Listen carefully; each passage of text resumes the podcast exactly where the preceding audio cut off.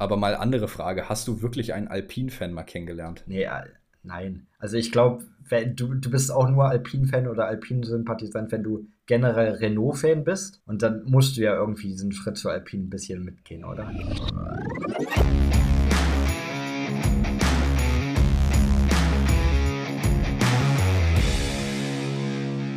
Ladies and Gentlemen, herzlich willkommen zurück zu einer neuen Folge vom Undercut Podcast mit Paul und mit Perke. Es ist echt viel passiert seit der letzten Folge vom Mittwoch.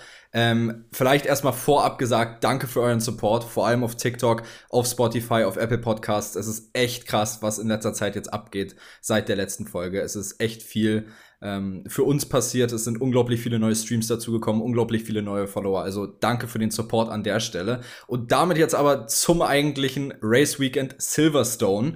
Ähm, Perke, es ist irre viel passiert. Es war ein unglaublich spannendes Wochenende. Ähm, warum fangen wir nicht einfach mal chronologisch beim Qualifying an? Ja, also das war echt geil, das ganze Rennwochenende. Ich würde sogar noch eins weiter vorne anfangen bei den Trainings und mich da an Williams rantasten, an die generelle Williams Pace, was man dann nach den Trainings gedacht hat. Wow, was ist hier mit Williams los? Ich glaube, Albon in allen drei Trainings in den Top 3, da hat man sich schon gedacht, was, man ist komplett im falschen Film und die können hier auf einmal am Podium mitfahren. Aber gut, vielleicht hat man es jetzt nicht so krass gedacht, weil es sind Trainings gewesen. Aber man hat schon gedacht, die Williams haben auf einmal Pace gefunden. Da dachtest du, was denn hier los? Ja, also die Williams, das war wirklich eine der größten Überraschungen, würde ich sagen, dieses Wochenende. Was für eine unglaubliche Pace, vor allem gerade auch in den Trainingssessions, die gezeigt haben. Man hat in FP3 ähm, definitiv gesehen, dass der Williams ähm, im Regen eher nicht so gut funktioniert wie im Trocknen. Das heißt, man hat wirklich gesehen, dass dieser Williams, wenn er im Trocknen fährt und vor allem gerade auf Highspeed-Tracks wie Silverstone, wirklich ein, wie sagen die bei F1 TV immer, ein flutschiger Aal ist, so ein glibberiger Aal, der sich wirklich einfach die Gerade runterölt. Und ähm, man hat einfach eine klasse Leistung von Alex Albon da gesehen. Aber nicht nur Albon, sondern ähm, du musst auch dazu sagen, wer auch ein echt gutes Wochenende hatte, Logan Sargent. Ähm, er war bis jetzt noch nicht so wirklich präsent diese Saison, hat sich noch nicht wirklich von ähm, seinen besten Seiten, glaube ich, zeigen können, aber Silverstone war definitiv ein ähm, deutlicher Schritt in die richtige Richtung, meiner Meinung nach. Ja, auf jeden Fall. Ihn hätte ich später beim Rennen auch nochmal hervorgehoben, weil wir haben ja jetzt, oder generell die ganzen Medien, auch wir haben ja die letzten Wochen. Schön, dass du uns als Medien bezeichnest. Ja, also. Natürlich, natürlich. Ja, du, ähm, wer kennt uns nicht? Richtig, haben ja immer auf ihn eingehauen, eingeschlagen, weil er nicht performt hat. Dieses Wochenende hat er performt, deswegen glaube ich, muss man das auch mal lobend erwähnen. Er ist ins Q2 gekommen, was er auch schon in Österreich hätte schaffen können, aber hier hat er es geschafft. Am Ende war es sogar P11 für Sargent. Also das muss man, finde ich, lobend erwähnen. Ja, also definitiv eine krasse Leistung von Sargent. Ähm, wo du jetzt aber gerade beim Qualifying bist, ähm, lass doch mal da bleiben. Ja. Äh, was ein Qualifying. Also wirklich hammergeil.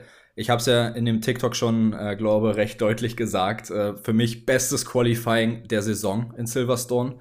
Ähm, es war ja wirklich voll mit Drama. Ich wusste teilweise gar nicht, was ich in dieses Video reinschneiden soll äh, und was ich rauslassen soll, weil es ist ja wirklich ähm, einfach irre viel passiert. Fangen wir mal vielleicht chronologisch bei Q1 an. Ähm, Highlight ja. des Q1 definitiv für mich erstmal der Schock Paris. Also ja. ich habe jetzt hier eine Tabelle offen tatsächlich. Ich habe mir die jetzt extra mal rausgesucht von Paris, ähm, wo ich im Endeffekt hier, warte, so Drivers Season, ich guck mal fix, da habe ich nämlich jetzt für 23 richtig eine Liste rausgesucht mit den Performances von Paris. Und zwar, pass auf, wir haben in Bahrain, ähm, hat er das Auto auf P2 gesetzt im Qualifying. Ah nee, sorry, das ist Rennen. Ähm, mein Mann, Fehler. Mann, Mann, Mann, Mann. Hier. Ähm, aber ich bleibe trotzdem dabei. Er hat es auf P2 in Bahrain gesetzt tatsächlich. Dann in Saudi-Arabien hat er sich die Pole geholt.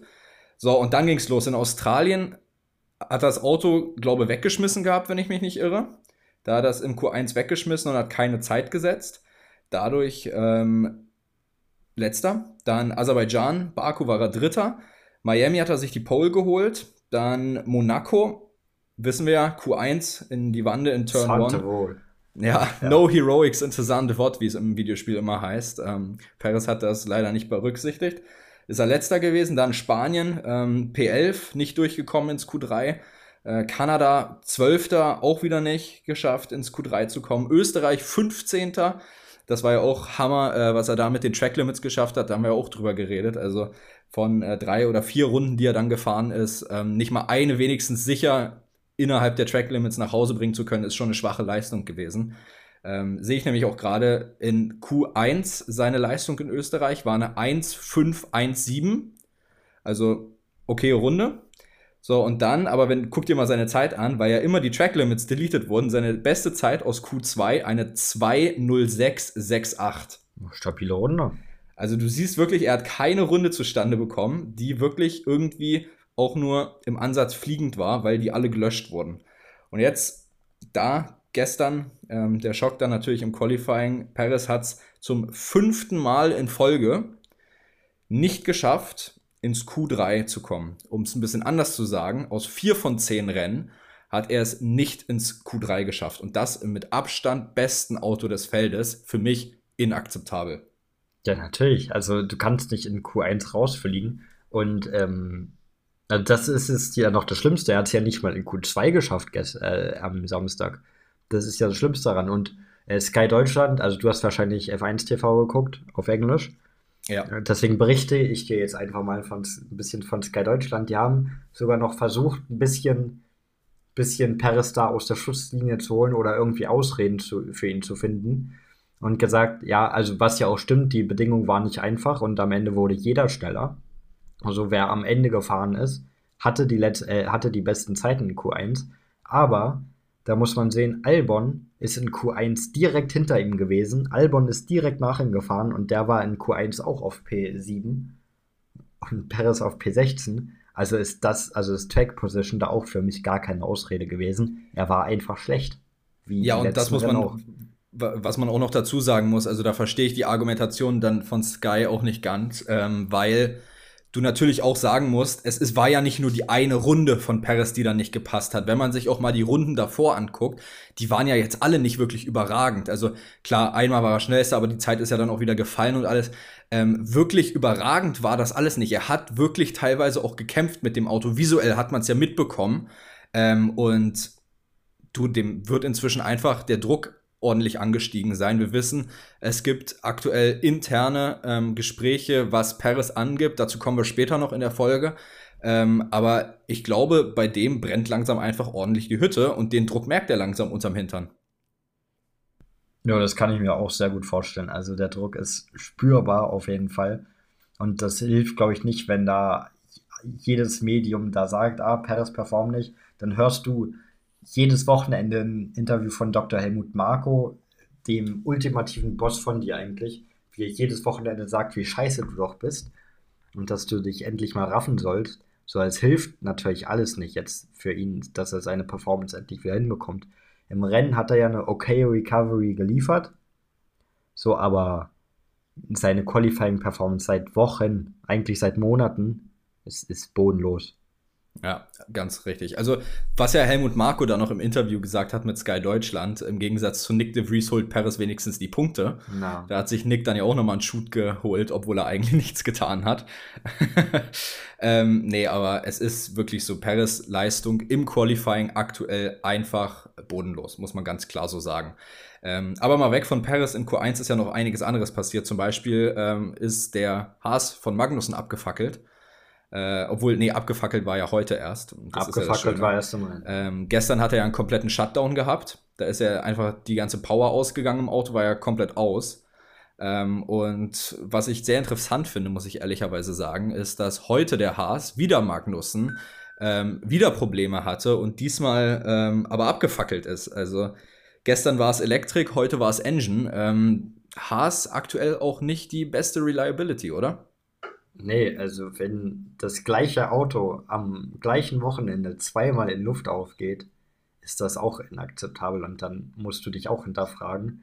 Ich meine, ich glaube, jetzt mit der Zeit werden wir immer mehr sehen, wie irgendwelche Autos den Geist aufgeben. Je mehr Rare die haben, logisch, wir fahren immer mehr Rennen jetzt. Jetzt werden die Teile immer abgenutzter, jetzt werden wir sowas häufiger sehen. Hat, hast du ja auch gesehen, Ocon musste ja auch im Rennen jetzt relativ früh retiren. Mhm, aber ja. dass es ein Auto zwei, an zwei Tagen in Folge trifft, das ist, das ist krass. Ist ordentlich, ne? Also vor allem, ja. ähm, es ist ja nicht so gewesen, dass es auf einmal Hülkenberg am Tag zwei wäre, sondern es war halt wieder Magnussen. Ähm, aber Hülkenberg hat auch nur ganz knapp äh, Q, Q3 verpasst, ne? Also naja, anderthalb ähm, ich gucke mir gerade mal anderthalb genau, guck mir grad die Ze äh, Zeiten an. Anderthalb nee, war, Zehntel waren es. Ähm, zwischen ja. Gasly und Hülkenberg. Ähm, ja, also ich sag's mal so. Hülkenberg overperformt meiner Meinung nach den Haas sehr deutlich. Ja, natürlich. Ähm, wir sehen es ja auch immer, immer, im Qualifying, dass der dann auf einmal sehr weit vorne größtenteils steht und äh, das auch nicht gerade unverdient mit den Qualifying-Leistungen. Aber äh, ich habe es ja auch mit den Leuten auf TikTok oft genug diskutiert. Äh, der Haas frisst einfach die Reifen. Ne? Also das ist ähm, sehr, sehr, sehr extrem, was Reifenmanagement angeht. Und da ja. können die Fahrer ja auch noch nicht mal immer was machen, sondern es liegt ja teilweise auch einfach machen. wirklich am Auto. Also ähm, ist ja jetzt nicht, dass das schlechte Fahrer wären, die einfach nicht mit dem Auto oder den Reifen umgehen können. Das liegt halt wirklich einfach daran, dass der Haas extremst aggressiv mit den Reifen umgeht.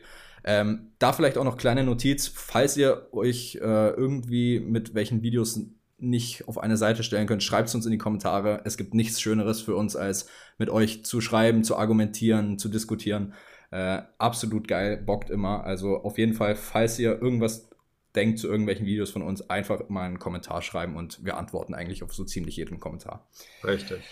Ähm, so, aber eine Sache, die wir natürlich geskippt hatten, Q1, ähm, war sehr komisch, kannst du eigentlich schon sagen. Und zwar, Max Verstappen hat sich ein kleines Upsi geleistet. Ein Incident, ähm, später rein zufällig. Hm? Ein Incident, wie er später selbst gesagt ah, hat. Ah, nothing, just an incident. Leclerc, auf Leclerc angelehnt. Ähm, nee, dieser kleine Incident hat Red Bull rund um die 150.000 Euro gekostet. Ja, also dass Autoteile nicht billig sind, das wissen wir ja. Ähm, aber das war schon lustig. Er versucht aus der Box rauszufahren und er untersteuert so sehr, dass er einfach in die Wand fährt. Und das finde ich schon bezeichnend für diese Formel 1-Saison wenn Verstappens größter Gegner die Boxenausfahrt ist und nicht irgendein anderer Fahrer.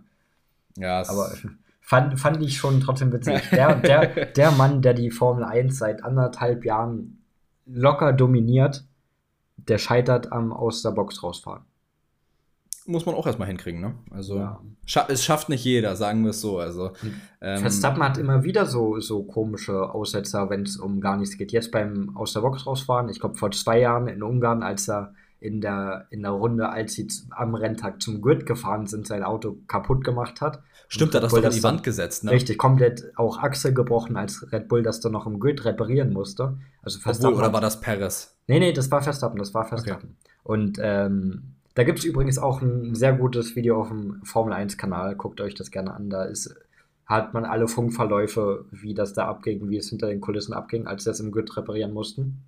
Sehr interessant. Ah, ich glaube, ich kenne das. Verstappen hat wirklich immer wieder, wenn es um nicht viel geht, wenn Radio man kein Rewind heißt das, glaube ich. Sorry, dass genau, ich jetzt unterbrochen genau, habe, aber glaube, Radio so, Rewind ja. heißt das.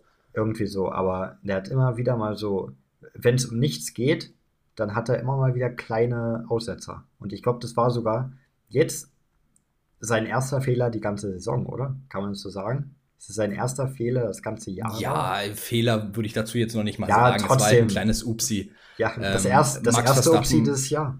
Ja, also war ja die Saison bis jetzt wirklich unantastbar, kannst du sagen. Er hat sich keine Fehler oder irgendwas groß geleistet. Äh, Qualifying Performances haben gestimmt. Einmal in Jeddah hat er DNF'd, aber das lag an seinem Red Bull äh, im Qualifying. Also dafür konnte er nichts. Ansonsten ist der Mann absolut makellos gewesen. Ähm, und ich sehe gerade, ich bin auf der Website, wo ich hier gerade die ganzen Ergebnisse von äh, Qualifying und Rennen habe, sehe ich rein zufällig gerade, dass vor dem Namen Max Verstappen auf einmal nicht die holländische Flagge steht, sondern die deutsche. Ach Mensch, ähm, hat er noch eine dritte Nationalität? Ja, ich weiß auch nicht, wie so das da steht. Das finde ich, ist mir bloß gerade aufgefallen, finde ich ein bisschen kurios. Ähm, Nichtsdestotrotz, ähm, Q2 nicht sehr viel passiert, ähm, ja. soweit ich das jetzt beurteilen konnte. Nee, nee, gar ähm, nicht. nicht wirklich groß was passiert. Ausgeschieden aus dem Q2 sind Valtteri Bottas auf P15, der hat aber auch keine Rundenzeit gesetzt. Logan Sargent auf 14, für mich super Leistung trotzdem noch von Sargent, ja. auch 14, völlig akzeptabel. Mit dem Williams überhaupt erstmal aus Q1 rauszukommen, für Sargent glaube ich schon Erfolg genug. Esteban Ocon P13, Lance Stroll P12 und dann, wie gesagt, Nico Hülkenberg unser deutsches Wunderkind im Haas auf P11. Ja, und dann ging es so. Q3. Q3 war auch geil. Also man dachte ja wirklich kurz, ey, hier, hier holt jemand anderes als Verstappen die Pole. Man dachte es kurz. Aber dann am Ende hat sich wieder der Holländer Max Verstappen durchgesetzt. Bisschen, bisschen schade, ich hätte gern Lando Norris, ich hole ich hol euch mal wieder ins Boot, äh, falls ihr das Qualifying nicht ganz gesehen habt. Im letzten Run in Q3, Lando Norris war auf einmal da auf 1 mit, ich glaube, zwei lilanen Sektoren. Und dann sieht man Verstappens Zeit unten erster Sektor grün, zweiter Sektor gelb. Das heißt keine persönliche Verbesserung im zweiten Sektor. Und jeder dachte, ja Mann, Lando Norris wird hier auf Pole stehen. Aber dann hat Verstappen leider wieder im letzten Sektor gezaubert und Pole mit zweieinhalb Zehntel Vorsprung. Naja.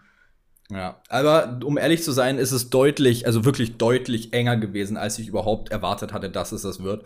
Ähm, wir wissen ja noch, als er rausgefahren ist am Anfang und gut, to be fair, er hatte einen frischen Satz, während alle auf einem benutzten Reifensatz waren, hat er ja einen Abstand von knapp, was man sechs Zehntel oder so, glaube gehabt, gegenüber den anderen nach der ersten Runde in Q3. Ähm, da dachte ich schon, oh, na, das ist jetzt aber wirklich eine ordentliche Nummer.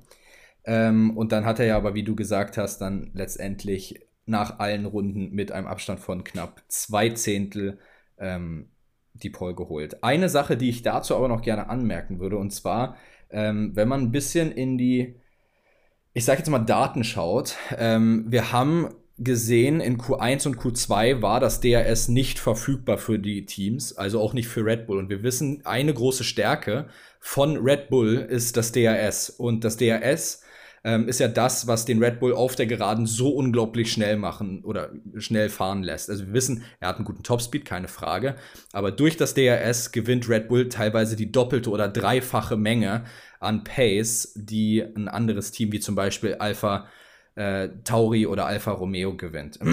Und das war, finde ich, oder würde ich jetzt mal hier rein interpretieren, für Red Bull tatsächlich ein sehr großer Vorteil im dritten Qualifying, weil diese zweieinhalb Zehntel, die kannst du mit einem Red Bull auf der Geraden auch teilweise rausholen durch ein DRS. Ja, kannst du machen. Und am Ende hat er es gemacht. Also, man kann sich jetzt das zurechtlegen, wie man will. Ja, DRS war es. Aber ich, ich glaube auch ohne DRS würde Verstappen da auf einen stehen. Ja, ja, ja. Also, Aber ich sag so, es wäre nichtsdestotrotz noch knapper gewesen, ja. als es schon war, wäre das DRS nicht enabled gewesen. Ja. Und dann ähm, hinter Verstappen, ich glaube 2 und 3, es war die Überraschung des Wochenendes dann eigentlich doch. Das auf ja, also davor definitiv und auf 3 Piastri. Also auf 2 also, und 3 äh, McLaren auf beiden Plätzen, wow. Also, also McLaren an sich, Norris, ähm, Hut ab, äh, super Leistung, aber wir wussten ja, dass ähm, Norris es definitiv in sich hat. Wir wissen, dass Norris eines der besten Talente ist, die der Sport überhaupt jetzt hat, aktuell. Ähm, vor wem ich jetzt aber wirklich einen Knickser mache, ist Oscar Piastri. Ähm, Norris war akt oder hat in Silverstone rein ein Qualifying-Verhältnis von 8 zu 1 gegenüber Oscar Piastri gehabt. Also ähm, achtmal war Norris im Qualifying besser, einmal war Piastri besser. Ähm, und auch wieder war jetzt zwar Norris besser, aber das ist wirklich eine super Leistung von Piastri gewesen und auch so nah an Norris mit dran zu sein ähm, und dann auf P3 das Auto zu stellen in seiner ersten Saison im zehnten Rennen. Wirklich Hut ab, Respekt, Oscar Piastri, saubere Leistung, ehrlich. Hammer. Auf jeden Fall. Jetzt habe ich eine kleine Frage an dich. Weißt du, wer der letzte Rookie war, der es in einem Qualifying auf P3 gestellt hat? Wer war der letzte Rookie, der es in seiner Rookie-Saison geschafft hat? Weißt du? Boah, puh, gute Frage. Ähm, dieses Jahr wird es ja Oscar, dieses Jahr, ich glaube, dieses Jahr hat es noch keiner von den anderen geschafft tatsächlich. Nee, also Sargent und Reese haben es tatsächlich noch nicht geschafft. Ja, nee, hast ähm, du recht. Deshalb gehen wir mal zurück. Joe hat es nicht geschafft. Joes beste Position war P8 oder 9 in Silverstone letztes Jahr. Ähm, ansonsten Zunoda habe ich glaube auch noch nicht so weit vorne gesehen. Dann sage ich jetzt einfach mal selber Norris, keine Ahnung. Nee, der letzte, der es in seiner Rookie-Saison geschafft hat, auf, im Qualifying auf P3 zu fahren, war 2007. Es war Lewis Hamilton. Das war Boah, Sir Lewis Hamilton. Hammer. Der letzte, der es geschafft hat. Und jetzt Oscar Piastri. Er reiht sich direkt bei Lewis Hamilton ein. Naja, ein Grund mehr äh, zu sagen, Respekt, Hut ab. Also wirklich super Leistung von Piastri, kann man nichts anderes sagen. Ja, und beide McLaren, ne? Ja, definitiv. Und beide sogar Chrome Livery. Ja.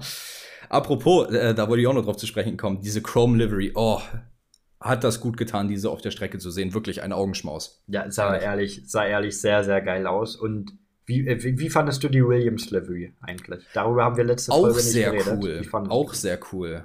Also ich fand es hatte was sehr ja, obviously britisch, weil hinten die Flagge drauf war, der Union Jack, aber ähm, ich fand die fast cooler als die richtige Livery von Williams. Ja, ich nicht, ich nicht, aber ich fand die Special Livery auch sehr, sehr cool. Also dieses Wochenende sehr coole Liveries gab von McLaren und Williams. Kann Jan so weitergehen was ja, Liveries angeht. Bin ich voll auf deiner Seite. Kleiner Fun Fact übrigens noch zu den Liveries, ähm, falls du es noch nicht weißt. Einmal zu einer Williams, zu der Williams Livery und einmal zu der McLaren Livery. Ähm, ich hatte doch in der letzten Episode bereits gesagt, dass ich sehr interessant finde, dass McLaren ähm, die Chrome Livery wieder hat, weil Chrome als Farbe bzw. Lackierung ja Gewicht mitbringt, ne? Und mehr als eine normale Farbe. Deshalb hat ja zum Beispiel Ferrari auch immer diese matte Livery anstatt die glänzende, weil die glänzende wieder mehr Gewicht mit sich bringt. Deshalb hat es mich überrascht, dass McLaren diese Chrome Livery mitgebracht hat. So, und dann als Schachzug habe ich in FP1 oder FP2, glaube ich, gesehen. Das hatte ähm, Sam Collins von F1 TV gesagt.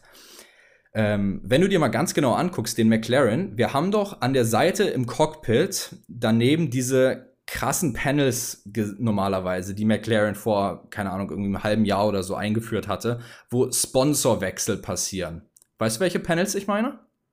Ja, das sind solche LED, Mini-LED-Displays, die während des Rennens den Sponsor, der da steht, wechseln. Das heißt, anstatt Google steht dann, keine Ahnung, ähm, Jack Daniels auf einmal da, weißt oder du? Oder der Undercut-Podcast, ja. Ja, oder, oder der Undercut-Podcast, inshallah, in fünf Jahren. Ähm, aber dieses Teil wurde tatsächlich für dieses Wochenende, für diese Livery entfernt, um das Gewicht zu kompensieren, was durch die Chrome Livery neu aufgetragen wird. Oha. Und für Williams hier kommt nämlich das Krasse, ähm, auch Sam Collins von ähm, F1 TV hat gesagt, dass es ja angeblich der 800. Grand Prix für Williams ist. Fun Fact, es ist nicht der 800. Grand Prix gewesen. Warum? Weil Williams am Anfang unter dem Namen von Sir Frank Williams Racing gefahren ist und nicht unter Williams. Und das ja, Problem das dabei Team. ist, ist das gleiche Team, aber es ist nicht der gleiche Name. Und damit hat Williams noch kein 800. Rennen genau genommen gemacht. Na, Williams war bei beiden im Namen. Reicht doch. Ja. Reicht also doch. an sich ja, aber ganz faktisch nicht wirklich. Ja, ne? doch, doch, doch, doch, doch. Doch, schon. so, Pass 800. Ähm, für Williams. Gut. Pass 800. für Williams und Albon hat sich auf 8 qualifiziert. Passt doch. Zufall? Ich glaube nicht. Ich auch nicht. Ich so, ähm, genug vom Samstag, springen wir zum Sonntag fix rüber. Ja. Ähm, ich habe gesagt, ich fand das Rennen eher mit äh, vor dem Podcast. Du sagst, du fandest es für die Saison also ganz gut. Für, für die Saisonverhältnisse war es auf jeden Fall ein Top-Rennen, würde ich sagen. Ja, also wie gesagt, ich fand's, also es war, es, der Anfang war, glaube ich, cooler als das Ende. Also der wohl, ja, ja, es war mit. Also es war ein bisschen langweilig zwischendurch teilweise. Wir haben halt, wir haben halt besonders am Anfang mal gesehen, dass jemand anderes als Verstappen Rennen anführt. Das war schon cool zu sehen. Gut, haben wir in Österreich auch mit Leclerc, aber äh, ich ah, weiß, was du meinst, dass es auch mal wer anders war, den man sonst nicht so vorne sieht eigentlich. Richtig. Und äh, das ist ja direkt am Start hat es ja angefangen, dass Verstappen einfach richtig schlecht wegkommt. Er hat im zweiten Moment so richtig Wheelspin bekommen. Und sogar Piastri ist ja schon neben ihm gewesen zeitweise. Also die McLaren haben den Start beide sehr gut erwischt und Verstappen hat ihn richtig versaut. Ja, vor allem, ähm, was auch interessant war, in Lap 1 war ja dann ähm, into Cobbs Corner äh, Piastri und Verstappen in derselben Situation wie Hamilton und ähm, Verstappen 21. Ja. Und im Interview nach dem Rennen hat Verstappen gesagt, ähm, dass er in dem Moment nur gedacht hatte, als Piastri hinter ihm war, don't understeer, don't understeer. Genau. also der Mann hat, glaube ich, noch ein bisschen PTSD von äh, 2021. Ja, war er aber auch damals ein krasser Einschlag, über 40 G oder was das waren, mit denen er da mm, reingeknallt ist. Der ist mit irgendwas 280, also, 90 da eingeschlagen, also, also das... Äh, Hätte ich auch nicht mehr so Bock auf die Kurve da nebeneinander reinzufahren. Aber Piastri nee. hat ja auch zurückgesteckt dann in der Kurve. Ja, du, ey, was soll es denn für Piastri auch im anderen richtig, Sinne, weißt richtig. du? Ähm, also der weiß, wenn der, wenn der reinhält, der versaut nur sein eigenes Rennen und ja. so konnte er wenigstens sich P4 sichern. Auch sehr unlucky leider, aber ähm, für Pia Piastri, Piastri war von Anfang an klar, dass er niemals das Rennen vor Verstappen beendet, beenden wird. Deswegen einfach. Ja, gut, das habe ich mir auch bei Norris gedacht. Also ja, natürlich. Verstappen hältst du in der Race Pace eigentlich nicht auf. Natürlich. So auch also Norris du musst ja auch mal so sehen. War, ja. Wir hatten, wir hatten dann, nachdem sich ja der Start durch war, Norris vor, dann hat sich Verstappen ja recht fix dann ähm, ähm, den Norris wieder geholt und von da an hat Verstappen das Rennen ja eigentlich kontrolliert. Also ähm, was hat er dann rausgeholt? Acht, neun Sekunden Abstand, bevor das ja. Safety Car kam? Neun Sekunden, zu einer Zeit ist er so sieben, acht Zehntel schneller pro Runde. Pro Runde aber, ne? Ja, ja, ja, Neun, neun, so zwischen neun und zehn Sekunden war er am Ende vor dem Safety Car dann vorne. Ja, also daher ähm, für Verstappen wäre das jetzt auch kein großes Problem gewesen. Ich glaube, wenn der gesagt bekommen hätte, Max, geh ans Limit, dann wäre er auch vielleicht noch mal eine halbe Sekunde in der Runde drin gewesen, die er da noch rausholen Ja, ja, der hat kontrolliert, wie er lustig war. Also, ähm, also, er hätte auch wieder mit 20 plus Sekunden äh, gewinnen können, das Rennen. Wäre alles normal. Also, Race Pace ist schon anders. Und da habe ich auch äh, tatsächlich mit meinem Vater heute, ich habe ja mit meinem Vater heute zusammen das Rennen geschaut. Ähm, und wir haben auch beide gesagt, ähm, weil wir ein bisschen enttäuscht waren von Perez, ähm, Verstappen wäre weiter oben gelandet als Perez in der wäre die Situation anders gewesen. Ver und, ähm, ich, ich sag's dir jetzt, wie es ist, Verstappen hätte trotzdem gewonnen. Ja, ob er die wirklich gewonnen hätte, weiß ich nicht, aber er wäre definitiv weiter oben gelandet als Perez auf 6. Also wäre es nicht für das Safety Car gewesen, dann wäre Perez auch nicht Sechster geworden. Das ist richtig, also das ist, traurig. Ähm, das ist richtig traurig. Das ist schlecht gewesen für Perez wieder. Ja, aber wäre es auch nicht für das Safety Car gewesen, dann hätte Oscar Piastri auch äh, sein erstes. Podium in oh, der Formel 1 so feiern können. Piastri ist so gut gefahren, auch das Rennen hat keinen Fehler gemacht. Und dass er dann wegen wegen so einem Safety Car, weil so ein Magnussen dann auf der Strecke stehen bleibt, nicht auf dem Podium ist. Das ist, also er ist ja sogar am Ende wieder an Hamilton rangekommen. Sieben Zehntel so. waren es kurz vorm Ende. Ja, auf der offiziellen Formel 1-Seite steht eine Sekunde war es. Ja, aber ich weiß noch kurz vor, also äh, wenn man in die letzten zwei Kurven geht, also in diese Schikane und dann die lange rechts, kurz davor waren es, glaube ich, knapp sieben Zehntel vor den Kurven. Also er hat es nochmal wirklich alles gegeben am Ende. Ähm, er hat es versucht, aber ja, du, aber wenn das Auto so bleibt, wie es jetzt ist und weiterentwickelt wird, dann äh, ist es nicht das letzte Mal, dass wir Piastri hier oben sehen. Auf jeden Fall, auf jeden Fall. Und es würde mich freuen, also sehr schön. Same, irgendwie, ich weiß nicht, aber in den letzten Wochen, ich mag Piastri irgendwie immer mehr. Ich weiß, ich weiß nicht, Alpin-Fans werden jetzt wahrscheinlich sagen, du Vogel, was willst du mit dem? äh, aber, aber ich mag den in den letzten Wochen wirklich, ich mag den immer mehr. Aber mal andere Frage, hast du wirklich einen Alpin-Fan mal kennengelernt? Nee, Nein. Also ich glaube, du, du, bist auch nur Alpin-Fan oder Alpin-Sympathisant, wenn du generell Renault-Fan bist. Und dann musst ja. du ja irgendwie diesen Schritt zu Alpin ein bisschen mitgehen, oder? Ja, das, also das Ding ist, ich finde Alpin cool, don't get me wrong. Ja, aber wer ist aber, Fan von Alpine? Aber Fan von Alpine sein, also ich kenne keinen, der wirklich Fan von Alpine ist. Also Nein. Fan von Gasly oder Fan von Ocon, okay, aber Fan von Alpine habe ich jetzt auch noch nicht so mitbekommen. Also. Gibt's nicht, gibt's nicht. Das sind alles auch nur mitgezogene Renault-Fans, die jetzt irgendwie da mitmachen müssen. Also nein, falls ihr Alpine-Fan seid und das gerade hört, wir haben euch trotzdem lieb, keine na, Sorge. Aber, na, na, also ich, ich kann, ich kann nur für mich sprechen. Ich weiß nicht, ob Perky hier wieder auf einer Hate-Tour wie bei Mick Schumacher ist oder ob das hier sonst was wird. Ich finde, du, du sprichst das mit mittlerweile häufiger an als ich selbst. So, du schiebst diese Agenda in Richtung, dass ich ihn hasse, was es gar nicht ist. Jetzt, wo wir die Hörer bekommen, so, die kennen die ersten Episoden gar nicht. Lass das doch jetzt einfach unter den Teppichkern fertig ist, dass, dass ich negativ hier war. Lass doch ja, jetzt mal. Das, hat, Vergangenheit, reicht doch mal. Lass, naja. über, lass, über, lass über die schönen Dinge reden. Drei Briten bei ihrem Heim Grand Prix in den Top 5. Also Plus ein halber Brite. Ja. Ich zähle Australien jetzt mal einfach halb dazu. Ich meine, so, okay. äh, auf der Währung von Ost, ich meine, auf den äh, Geldscheinen sind auch noch britische, äh, britische, britische, britische. britische, ja, britische Monarchen drauf. Also ja, daher, gut. halber, halber Brite kommt noch dazu. Und da habe ich letztens auch zu Piastri einen TikTok gesehen, ähm, dass damals der King of Late Breaking war ja Daniel Ricciardo. Ja. Und dann gab es eine Compilation von Piastris Überholmanövern diese Saison. Und die waren ja. meistens auch, weil er einfach viel später gebremst hat als alle anderen. Und da war da so, dass das australische Erbe vom King of Late Breaking jetzt an Piastri übergegeben wird. Fand ich, fand ich einfach lustig zu sehen. So, dass die Australier da was gemeinsam haben. Ähm, andere Sache, was ich gerade sehe, wollen wir eigentlich auch mal darüber reden, dass in den Top 10 sechs Mercedes-Autos sind. Ja. Also wir haben einmal auf Platz 2 Norris, McLaren, Mercedes, 3 Hamilton, Mercedes, 4 Piastri, McLaren, Mercedes, 5 Mercedes mit Russell, dann haben wir sieben Aston Martin Aramco Mercedes, acht Williams Mercedes und dann auf elf kommt sogar wieder Williams Mercedes mit Sargent. Also, aber Alonso, ähm, Aston Martin zähle ich als halben Mercedes, halben Red Bull. Also ja, ja, von der Aerodynamik her ähnelt es halt eher dem Red Bull, aber es ist ja äh, Mercedes Powertrain. Ja, Mercedes, ja, das ist mir schon klar, das ist mir schon klar.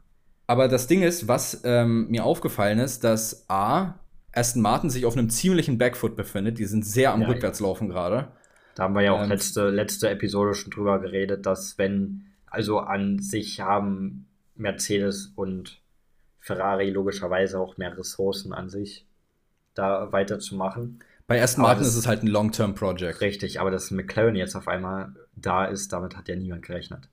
Nee, ist richtig. Ähm, und was auch ein bisschen enttäuschend ist schon fast, Ferrari 9 und 10 nur, ne? Ähm, ich würde es tatsächlich nicht mal aufgrund von Race Pace sagen, weil die Race Pace war mit den Mercedes, also mit den McLaren konnten sie erstaunlicherweise nicht mithalten. Die sind davon gefahren. Mit den McLaren ähm, konnte ja also wirklich so wirklich niemand mithalten, außer halt der Red Bull, der war schneller, aber so, zum Beispiel die Mercedes sind ja auch nicht wirklich rangekommen. Also zum Beispiel so Piastri und Norris hatten ja konstant diesen 5, 6 Sekunden Vorsprung auf Russell. Ja, genau. Und Russell genau. konnte ja nichts zufahren.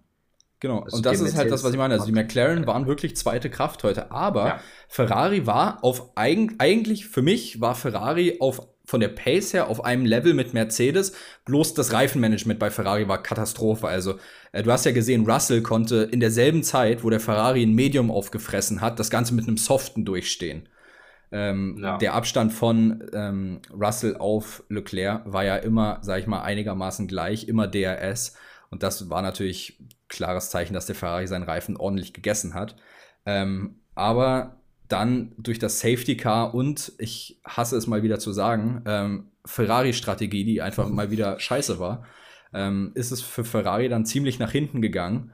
Und ähm, ja, da sind wir dann gelandet. P9 und P10 für Ferrari dieses Wochenende. Drei ist Punkte nur. Sogar, sogar hinter Albon. Der, also Williams, hinter macht Albon. In, Williams macht in der Konstrukteurs-WM weiter auf Ferrari gut.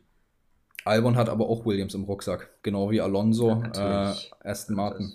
Wie Verstappen, Red Bull. Verstappen ja, gut, Perez ist immer noch Zweiter im World ja, Championship. Trotzdem, tro Verstappen würde alleine die Konstrukteurs-WM anführen. alleine. Ja, ist richtig. Perez hat 255 Punkte.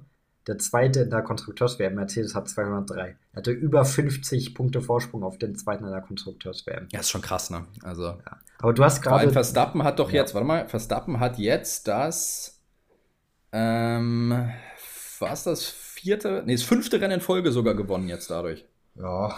Austra Australien, Miami, Monaco, Spanien. Warte mal, wo bin ich denn jetzt gelandet hier? Ich glaube, ich erzähle gerade Shit. Er hat Monaco gewonnen, Spanien gewonnen, Kanada gewonnen, Österreich gewonnen und jetzt Silverstone gewonnen. Ah ja, genau. Er hat fünf am Anfang gewonnen. Nee, hä? Was, hä?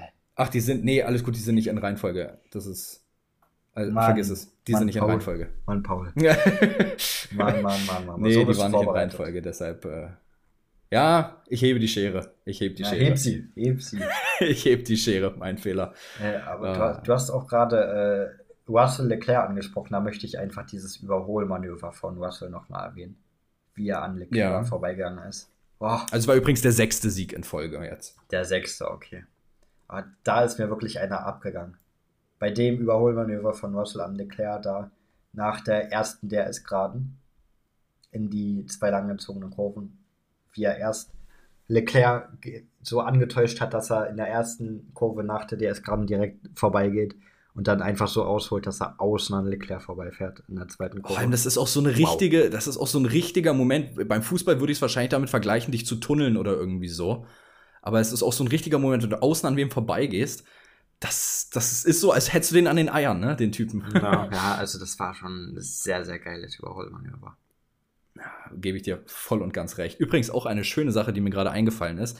Ähm, abseits der Formel 1 von der Formel 2 im Sprintrennen ähm, gab es auch einen coolen Moment. Und zwar, ich weiß nicht mehr genau, welche Fahrer es waren. Ähm, boah, ähm, Franzose, guter Franzose, glaube ähm, Der eine. Der eine. Der eine gute Franzose. Oh, ich gucke echt zu wenig Formel 2 dafür. Ich habe bloß die Highlights davon gesehen. Mann, Mann, ähm, Mann. Ich kann mal gucken, ob ich finde, wen ich meine. Ähm, aber äh, grundsätzlich, wo, was ich eigentlich meine, ist, der hat reingebreakt in die letzte Schikane da, äh, vor Startziel. Und der andere hat sich komplett verbremst und er hat eingelenkt ähm, und hat dem wortwörtlich gewunken, als der geradeaus durchgefahren ist und sich komplett auf dem Gras und dem Ganzen befunden hat. Also herrlich. Ähm, super Ja, Moment. waren, das nicht, waren, das nicht, waren das nicht äh, Berman und Duren? Ja, Berman und Duan, genau. Na, ich hab dich doch, ich hab dich doch. Ich danke dir, ich danke dir. Nee, genau. Äh, Olli Also Berman weder, und, äh, weder Duan Berman noch. Duren ist Franzose. Aber Äh, was ist ein Duan dann? Duren ist Australier.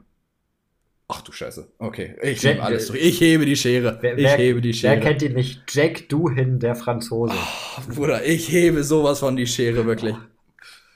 Ich hebe so die Schere. Ihr könnt euch nicht vorstellen, wie doll hier die Schere gehoben wird. Die, Schere, die Schere. Alter. Und ich habe einen F1-Podcast. Ist. Ja, ah, ah, F1-Podcast, nicht F2. Richtig, Äh, nicht richtig. F2. Richtig. Wenn, wenn Duhin irgendwann in die Formel 1 ko kommt, dann weißt du auch seine Nationalität. Ach, Digga, Alter, dann weiß ich seine Nationalität, aber ach du heilige Scheiße. Ja, lass nicht drüber reden, wirklich. Nee. Aber das fand ich sehr cool. Also, das war, er hat ihm wirklich Chocho gewinkt und dann ist er abgehauen. Also, äh, echt lustiger Moment. Gut. Aber viel mehr ist im Ähm, Rennen nicht passiert, oder?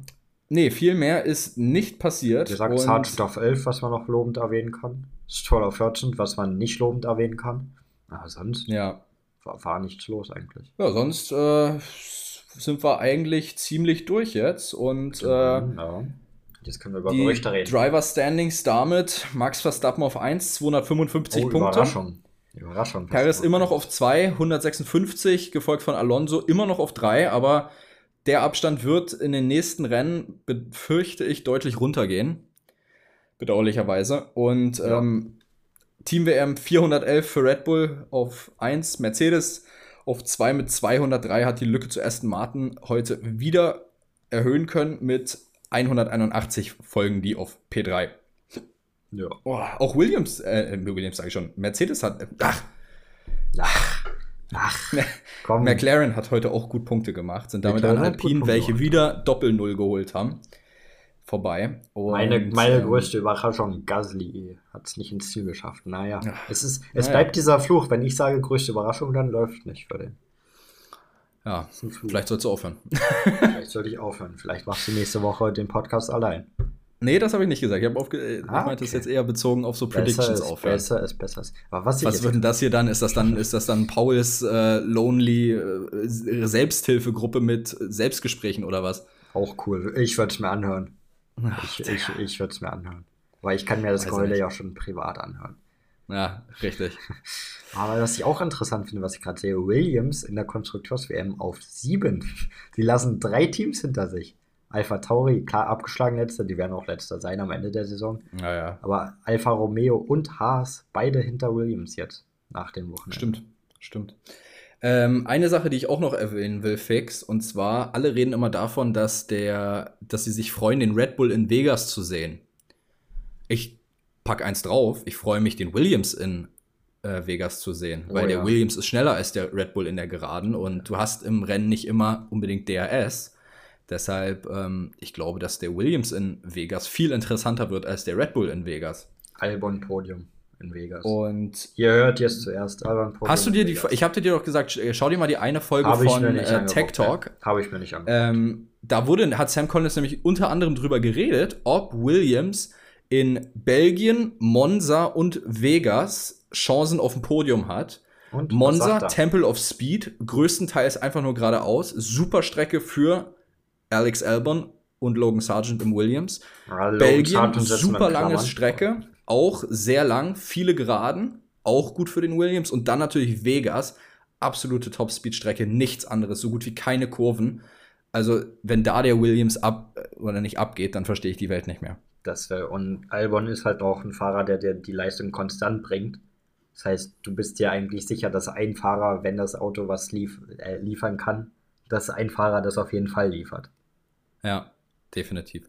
So, genug von äh, der Racing Action. Jetzt gehen wir noch mal ein bisschen mehr in die Sachen, die sonst noch so am Wochenende passiert sind. Und zwar, ähm, wir wissen, es ist Filming Time gewesen. Hollywood war in Silverstone und zwar in der Form von Brad Pitt und Apex Racing, ähm, das elfte Team des Grids sozusagen. Und ich muss ehrlich sagen, man hat gar nicht so viel davon mitbekommen. Ja, hat man nicht, aber die Livery hat man gesehen. Ähm, und ich finde, die Livery, die hat mich ein bisschen an Rich Energy Haas damals erinnert. 2019, diese, ne? Richtig, diese äh, schwarz-goldene Livery. Eine hat mich ein bisschen an einen alten Haas erinnert. Ja, absolut. Gebe ich dir voll und ganz recht. Also die sah wirklich ein bisschen, äh, ja, Rich Energy aus. Ja, was soll ich dazu groß noch sagen? du kannst äh, auch einfach mal sagen, gut Perke hast du richtig gesagt. Einmal kann man. Gut Perke hast du richtig gesagt. Äh, kleiner Fun Fact vielleicht noch am Rande. Äh, das Auto, was Brad Pitt ja gefahren ist, war ein modifizierter Formel-2-Wagen mit dem ja. Chassis von einem Formel-1-Wagen, genau. mit einem Modell, wie wir es halt dieses Jahr haben. Ähm, Brad Pitt hat sogar das Ding ja auf der Strecke gefahren, wie wir wissen, und bis zu einem Topspeed von 150 Meilen pro Stunde. Für Wenn dich ich jetzt noch Autobahn wüsste, was 150 Meilen pro Stunde in Kilometer pro Stunde ist, weil ich kein dummer Ami bin. Hey. Ähm, What the heck is a kilometer? Es sind 241 km/h. Für dich auf der Autobahn gar nichts. Für mich auf der Autobahn Peanuts. Nee, 241 bin ich tatsächlich noch nicht gefahren auf der Autobahn. Nee, ähm, das hat sich glaube, so angefühlt bei dir. Den Topspeed, den ich bis jetzt hatte, waren 235 und ich muss sagen, ähm, schneller muss es auch ehrlicherweise nicht sein. Ähm, also ich habe auch einen Kumpel, der fährt auch gern mal 250 oder 255. Da habe ich dann gesagt, 235 ist schon scheiße schnell. Ja, nee, das, hört sich, das hört sich aber auch nach dir an. Ich bin schon oft bei dir mitgefahren, sehr oft bei dir mitgefahren. Hi. Aber das ist eine andere Sache. Ja, ich, ich bin auch schon Autobahn mit dir gefahren. Bin auch schon Autobahn mit dir gefahren. Naja. Habe ich mich auch viel Meinst du, ich sollte Formel 1 fahren? ich, ich, weiß nicht. Autobahn war ja gerade. Gerade äh, Fuß aufs Pedal drücken kriegt ja jeder hin, glaube ich. Ist richtig. So, ähm, genug mit Apex. Ähm, ich meine, der Film kommt dann irgendwann auf Apple raus, ist ein Apple Exclusive. Also leider ja, werdet ihr den Film nicht im Kino sehen können. Das heißt, äh, stellt euch darauf ein, falls ihr den Film sehen wollt, ein Apple TV Plus Abo abschließen zu müssen. Auf gar keinen Fall, aber es ist ein anderes. Ach, Perke, komm, wir äh, ziehen uns den irgendwann mal zu zweit rein und dann. Nee, ja, aber müssten wir für einen Podcast machen. Das äh, können wir absetzen. Das von für, welchen Steuern, Perke? Wir nehmen nichts ein mit diesem Podcast. Ja, komm, wir finden Schlupfloch. Also Sponsors, falls irgendwer uns 10 Euro für einen Apple TV Plus sponsern will. Ja, cool. Wir machen auch Zehner. Werbung davor. Kein Problem. Für einen Zehner, Perke, das ist ein Abo. Ja, das, das ist einmal Film gucken. Das ist ein halbes. Das ist für einen ganzen Monat diesen Film dann gucken. Das ist, ein, das ist fast ein Viertel der Zone-Abo fast ein Viertel Monat. Das ist schon bodenlos, die Preise. Aber Perke, wir schweifen gerade so vom Thema ab, das ist das unglaublich. Ähm, genug mit Apex. Also wie gesagt, der ist dann auf Apple TV Plus verfügbar. Zum eigentlichen Thema, was um Silverstone sonst noch so ein bisschen rum war. Ähm, wir haben mit Dr. Helmut Marko ähm, mal wieder ein bisschen Drama bekommen. Und zwar nicht nur um Sergio Perez schlechte Qualifying-Performance, sondern auch um Nick DeVries ja, De Vries haben wir eigentlich jedes Rennwochenende hier Stimmung gegen Nick De Vries, glaube ich. Aber er, er backt es halt auch nicht mit Leistung, dass man da jetzt irgendwas anderes machen sollte. Und ich meine, dieses Wochenende wieder von denen, die ins Ziel gekommen sind, war er letzter heute. Und im Qualifying, von denen, die ins Ziel gekommen sind, war er letzter. Also. Es läuft nicht wirklich, ne? Nee, es, es, er liefert gar nicht. Gar nicht. Und ähm, wenn ich da vielleicht nochmal einschieben darf, Dr. Helmut Marko hat wohl ein Ultimatum gestellt an Nick de Vries. Die News gab es ja schon mal vor geraumer Zeit, ähm, aber jetzt soll es wohl wirklich so sein. Und nach der Performance, so kam es bei Sky jedenfalls so rüber, ähm, ist wohl auch ziemlich sicher jetzt der Würfel gefallen, dass Alpha Tauri nach der Sommerpause, was ja nach Belgien, wenn ich mich nicht irre, ist, ähm, ja. einen neuen Fahrer haben wird. Ja, und ich denke, da können wir sehr gut in der nächsten Folge sogar darüber diskutieren, was wir glauben, weil nächste Woche haben wir ja so eine Leerlauffolge, wo kein Rennen ist am Wochenende. Ja, ich glaube, also ich Woche hau trotzdem jetzt schon mal das, was es wahrscheinlich sein wird, in den Raum. Ja. Es ist äh, der Honey Badger aus Australien, Danny Ricciardo, ist definitiv im Prime Spot, aber es ist noch nichts safe. Ja, wenn ihr, wenn ihr weitere Optionen hören wollt, die es werden können, nächste Woche werden wir darüber reden, glaube ich. Oder falls ihr noch irgendwelche Optionen habt, schreibt uns uns gerne. Genau. Schreibt uns gerne. Wir sind auch immer gerne daran interessiert, eure Ideen und Gedanken mit in die Show einzuarbeiten. Also, falls das der Fall sein sollte und ihr eine Idee habt, lasst es uns gerne wissen. Wir arbeiten es gerne mit ein. Genau. Ähm, allerdings, es ist nicht nur Nick de Vries, der ähm, ziemlich hart gehandelt wird bei Dr. Helmut Marko, denn auch Dr. Helmut Marko hat anmerken lassen, dass er gerne Paris ersetzen würde bereits. Und zwar ähm, hat er nämlich im Interview mit Sky Deutschland gesagt, dass es ja für Paris keinen wirklichen Ersatz aktuell gibt. Es ist richtig, es gibt keinen aktuellen Ersatz. So, wenn man hört, ähm, Ricardo ist im Simulator noch weit weg von Verstappen und auch Perez, dann kannst du den da nicht reinwerfen, jetzt gerade, wo er ein halbes Jahr auch kein Formel-1-Auto mehr gefahren ist, richtig? Ihn kannst du nicht reinwerfen und sonst kriegst du niemand anderen aus irgendeinem Team. Also die Saison musst du Tsunoda fertig ist noch nicht bereit, keine Auf Frage. Tsunoda Fall, auf ist gar keinen Fall. kein bisschen bereit. De Vries zu Red Bull, es wird ja noch lächerlicher, wenn ich das schon ausspreche. Ähm, und was man aber hört, und da kommen wir nämlich sogar gleich zum nächsten Punkt, ist, dass Alex Albon von Dr. Helmut Marko sehr hoch gehandelt wird und er ihn wahrscheinlich gerne zurück hätte. Allerdings ist Dr. Helmut Marko da nicht der Einzige, denn ähm, wie meines Wissens nach ähm, die, jetzt muss ich mal gucken, die bla bla bla, wer war's? Irgendeine italienische Zeitung. Ich hoffe, ich spreche den Namen jetzt richtig aus. Ansonsten, äh, Italiener, bitte hasst mich nicht.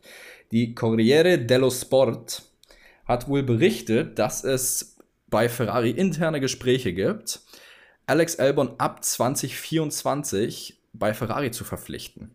Das wäre verrückt. Du würdest dich wahrscheinlich freuen wie sonst was, oder? Boah, Albon bei, wieder bei einem Top-Team und nicht gegen Verstappen fahren.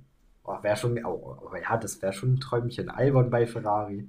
Aber würdest du es Albon auch wünschen, bei Ferrari zu sein? Ich wünsche Albon alles Gute dieser Welt und wenn er so bei einem Top-Team ist, soll er machen. Gegen Verstappen wird er wieder untergehen. So, dann ist er wieder ein halbes, ein halbes Jahr richtig. oder Jahr bei Red Bull und dann ist er wieder draußen. So. Dann kann er Das wieder gucken, richtig. wo er bleibt. Bei Ferrari hat er erstmal einen sicheren Sitz, sag ich mal. Und ja, soll er zu Ferrari gehen? Soll er da glücklich werden? Also nur mal kurz auch, um die Gründe dahinter zu erklären, warum das so berichtet wurde. Wir wissen alle, Audi wird 2026 in die Formel 1 einsteigen und ähm, das Ding ist, 2025 ähm, wäre zum Beispiel eine Möglichkeit für Sainz in das Projekt Audi einzusteigen, ähm, wodurch er für die Ankunft von Audi in der letzten Saison von Alfa Romeo ähm, das Team, sage ich mal, auf die Umstellung zu Audi vorbereiten könnte und dann mit Audi 2026 in dieses neue Projekt reinzustarten. Gibt ja auch genügend Gerüchte, dass Mick Schumacher da gehandelt wird als potenzieller Fahrer für Audi 2026, aber das ist ein anderes Thema. Ja, genau. Aber so Sainz, Audi, so kann ich mir vorstellen, so ein erfahrener Fahrer, der schon viele Teams mitgenommen hat, auch jetzt in einem Top-Team gefahren ist, ähm, mit seiner Erfahrung da reinzuholen, ist, glaube ich, wäre ein kluger Schachzug von Audi. Und dann Albon als Replacement ist eigentlich, wenn du einen Albon jetzt bekommst, in der jetzigen Form, ist das eigentlich schon fast ein No-Brainer, dass du den zu einem besseren Team holst. Ja, sehe ich eins zu eins, so muss ich dir voll recht geben. Ähm, eine Sache auch noch, die ich ein bisschen kurios finde. Ähm, ich finde es interessant, dass Mick Schumacher bei Audi tatsächlich gehandelt wird, laut Rumors, ähm, weil Mick Schumacher 24 keinen Sitz kriegen wird. Das steht schon so gut wie sicher. Ähm, es sei denn, es passiert noch irgendwas Unvorhergesehenes. Ähm, hat ja auch Toto Wolf gesagt, dass die Chancen für einen Sitz 2024 sehr, sehr rar gesät sind. Ähm, und 2025 sich wahrscheinlich neue Möglichkeiten ergeben werden. Ähm, aber würdest du als Chef von Audi tatsächlich einen Mick Schumacher verpflichten, der dann, keine Ahnung, weiß ich, wie drei Jahre nicht mehr in einem Formel-1-Auto drin gesessen hat, wirklich? Das fragst du mich jetzt? Ob ja, ja, ich frage jetzt wirklich dich. Also ich frage, will jetzt nicht ich, so ob ich deine, Mick Schumacher ähm, holen würde. deine, Sagst du jetzt deine nicht. News-Impression, sondern wirklich deine Meinung jetzt. Nee. Ich, ich würde mir keinen Ja, Mick aber gut, holen. was frage ich eigentlich wiederum bei dir mit Eben, Mick Schumacher? eben, also? eben des, deswegen habe ich dich gefragt, willst du wirklich mich fragen, ob, ob ich Mick Schumacher da reinsetzen würde? So, nein. Ich würde Mick Schumacher, also ich würde mich umgucken, ob ich jemand anderen bekomme. Aber Gut, es kommen natürlich auch viele Formel-2-Fahrer, die noch talentiert sind. Eben, hoch. so zum Beispiel so ein Porsche. So ein Porsche, der ist dann jünger als, ähm, als Schumacher, er ist wirklich Franzose anders als du. Oh Gott. Danke. Oh Gott. Danke. Also, Ey, das musste jetzt sein. Ich dachte, wir haben das unterm Tisch begraben, das Ding. Nee, haben wir nicht. Ich sehe gerade, Pocher ist jünger als ich. Das macht mich gerade ein bisschen traurig, aber ist okay. Ähm, aber Pocher wäre, denke ich mal, eine Option. Jemand, der auch es verdient hätte, in der Formel 1 zu fahren. Ja, ja. Sind ja, also ich weiß okay, gerade nicht, ich habe gerade nicht alle Fahrer im Kopf, so da müsste ich mir länger drüber Gedanken machen. Mick Schumacher ist sicherlich eine Option. Jetzt, ich will jetzt nicht sagen, nein, auf gar keinen Fall. So, er hat Formel 1 Erfahrung. Er hat gezeigt, dass er bei einem Backmarker-Team auch gute Ergebnisse einfahren kann. Würdest du sagen, so, Mick Schumacher ist eine Option für Alpha Tauri nach der Sommerpause?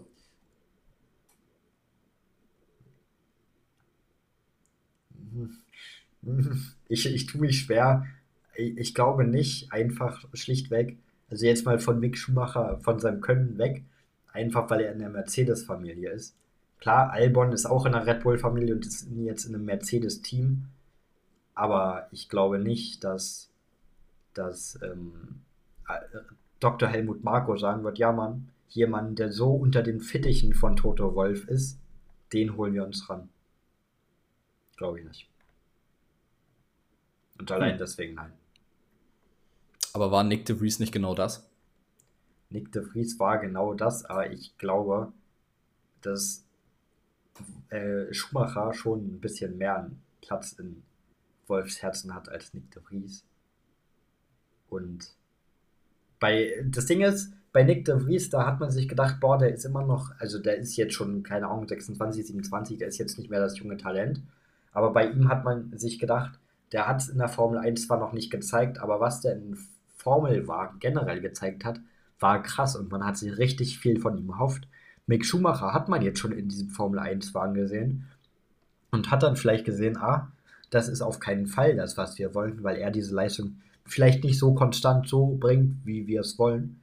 Und man dann gedacht hat, ja, vielleicht bekommen wir genau das mit De Vries.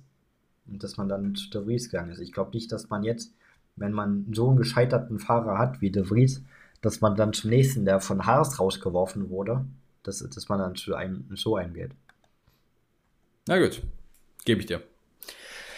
Gut, ähm, Perge, wir machen hier gerade schon wieder eine absolute Overtime, habe ich das Gefühl. Ähm, 51 Minuten sind wir jetzt schon. Ähm, ich würde an der Stelle vorschlagen, wir wollen die Leute ja auch nicht um ihren guten Alltag bringen. Deshalb ähm, würde ich sagen, wir cutten an der Stelle, oder? Ja, können wir machen. Können wir. Gut, dann ich bedanke mich maßlos fürs Zuhören. Ähm, wie gesagt, der Support in den letzten Tagen war absolut crazy.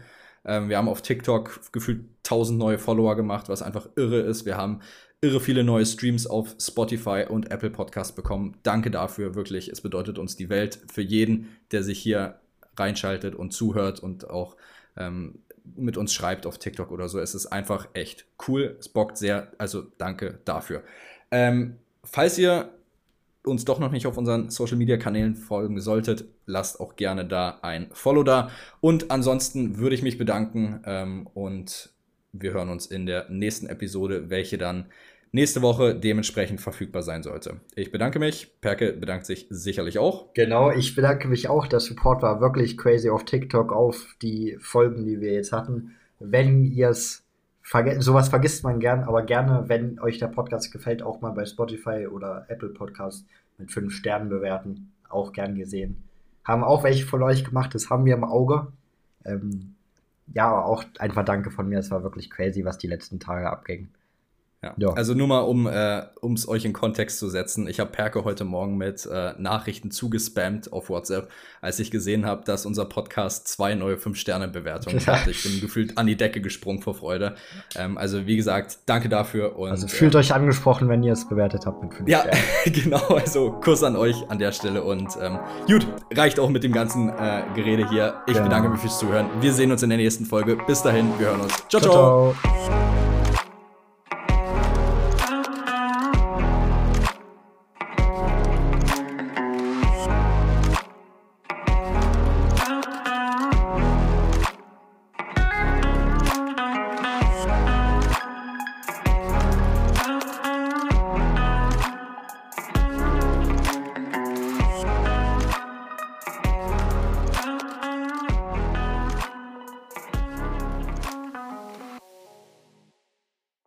baut man eine harmonische Beziehung zu seinem Hund auf? Puh, gar nicht so leicht. Und deshalb frage ich nach, wie es anderen Hundeeltern gelingt, beziehungsweise wie die daran arbeiten. Bei Iswas Dog reden wir dann drüber. Alle 14 Tage neu mit mir, Malte Asmus und unserer Expertin für eine harmonische Mensch-Hund-Beziehung, Melanie Lippisch. Iswas Dog? Mit Malte Asmus. Überall, wo es Podcasts gibt.